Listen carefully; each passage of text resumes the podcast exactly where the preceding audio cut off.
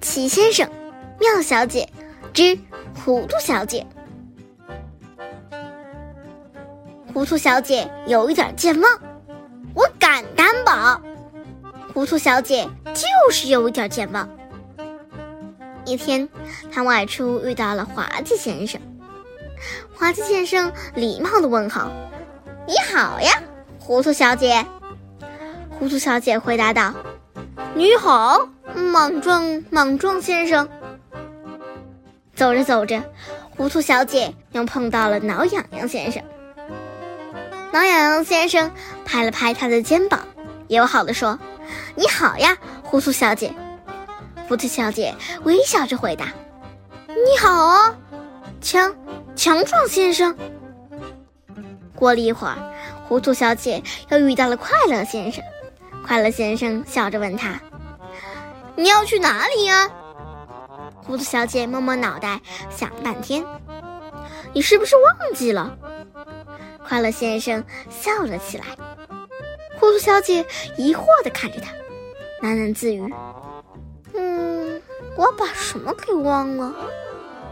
糊涂小姐住在一片树林中央，她的房子叫金凤花小屋。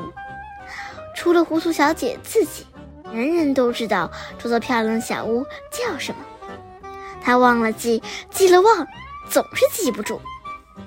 有办法了！糊涂小姐想到一个好主意，我可以插上一块门牌，这样我就不会忘了。看看她在门牌上写了什么吧：“雏菊小屋。”这她糊涂小姐一点都没错。冬天的一个早晨，糊涂小姐起床后下楼去做早餐。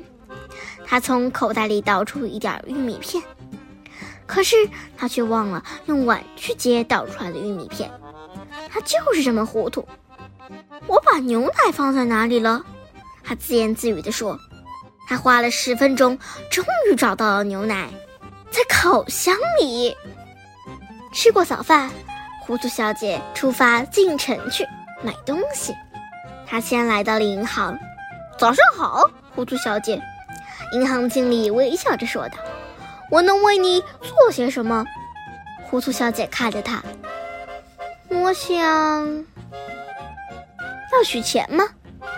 银行经理提醒他说：“香肠。”糊涂小姐终于想起来了，香肠。银行经理吃惊地说。这里可不是肉店，这是银行。哦，我真糊涂。糊涂小姐不好意思的笑了起来。这当然是银行，我给忘了。她讪笑着说：“你知道的，我经常犯这样的错误。”真的？银行经理将信将疑。请给我两个。糊涂小姐指了指柜台，英镑吗？对，两磅。糊涂小姐肯定的回答。柜台后，银行经理拿出两英镑硬币寄给了她。糊涂小姐看着钱，这是什么？她问。两英镑啊，经理回答道。是两磅吗？糊涂小姐疑惑地说。可我怎么看都不觉得它们像两磅香肠。最后，经过银行经理耐心的解释，糊涂小姐才知道她来错了地方。她离开银行，向肉店走去。唉，银行经理无奈的叹了口气。糊涂小姐走进肉店。早上好，肉店老板。佩西猪肉先生连忙向他问好。早上好，牛肉先生。糊涂小姐回道：“猪肉。”肉店老板立刻更正：“不！”糊涂小姐大声说道：“不是猪肉，是香肠。”可我的名字不叫香肠。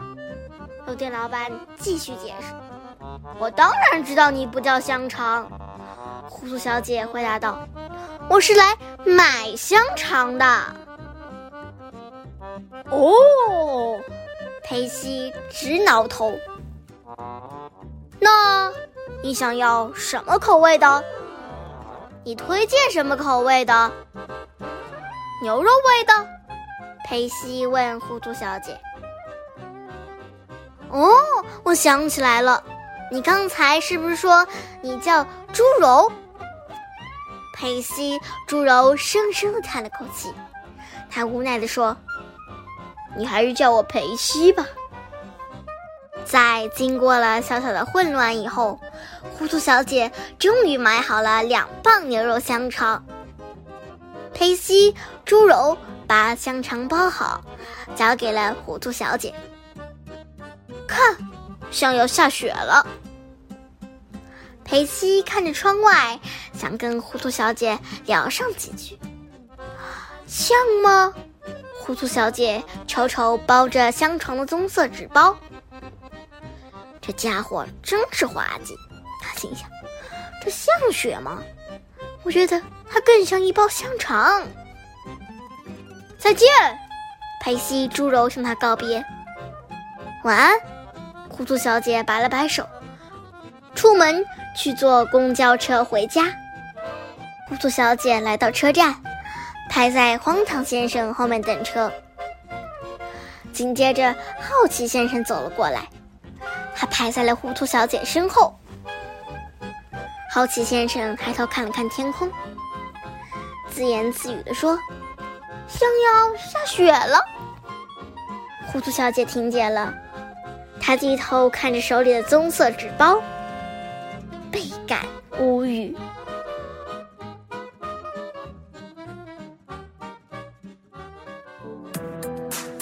今天就讲到这里啦。家宝讲故事，下周见。